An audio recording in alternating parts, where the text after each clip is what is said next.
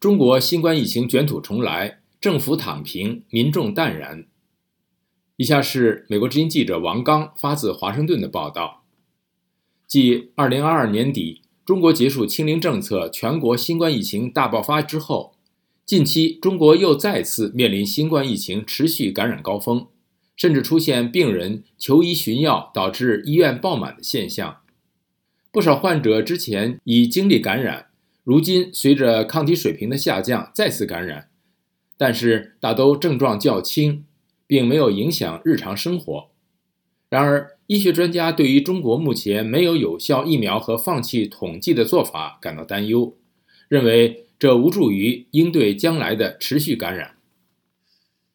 五月二十二号，中国工程院院士钟南山在二零二三大湾区科学论坛上对当前新冠病毒感染的最新形势。发表研判观点。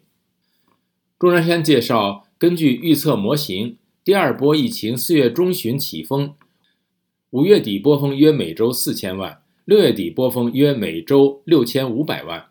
不过，他也提醒，这是基于模型的计算，预测可能不准。北京大学第一医学院感染疾病科主任王贵强在五月二十六号接受《北京日报》采访时表示，总体上看。二次感染发病时间相对更短，发热时间、热度都比初次感染轻。家住福建泉州的林先生，在2022年12月中旬第一次感染新冠，时隔五个月之后再次中招。对于自己二度中招，林先生表示心情很平静。从湖南老家出差到北京的张先生，相比之下情况更为糟糕。他因为症状严重，不得不入院治疗。张先生于五月中旬前往上海和北京出差，中途经历铁路、飞机、长途汽车等各种交通工具，所以他完全不知道自己在哪里被感染。尽管张先生这次入院过程相对顺利，他也观察到了床位紧张的现象。他告诉美国之音：“，状况是目前床位已经严重的不够用了。呃，我所在这个医院。”呃，所有的感染科病床已经住满了，而且是排队排不上号。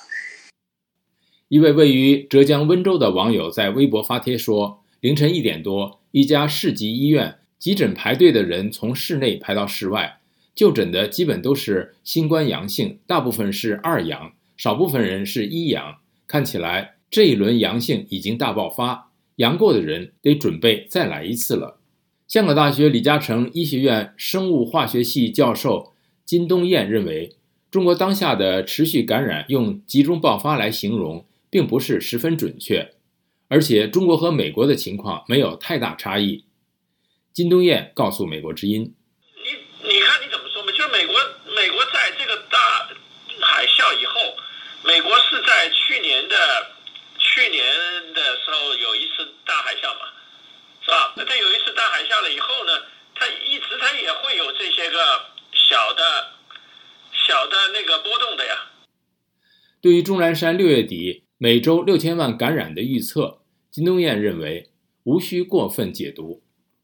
五月二十三号和英国广播公司 BBC 做的一期关于新冠溯源的访谈节目中，中国病毒学家和免疫学者、前中国疾控中心主任高福说。任何事情都可以被怀疑，这就是科学。不要排除任何可能性。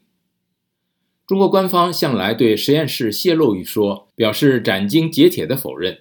尽管高福已经不再担任疾控中心主任一职，但是作为前政府官员，他的不排除任何可能性的态度依然让人耳目一新。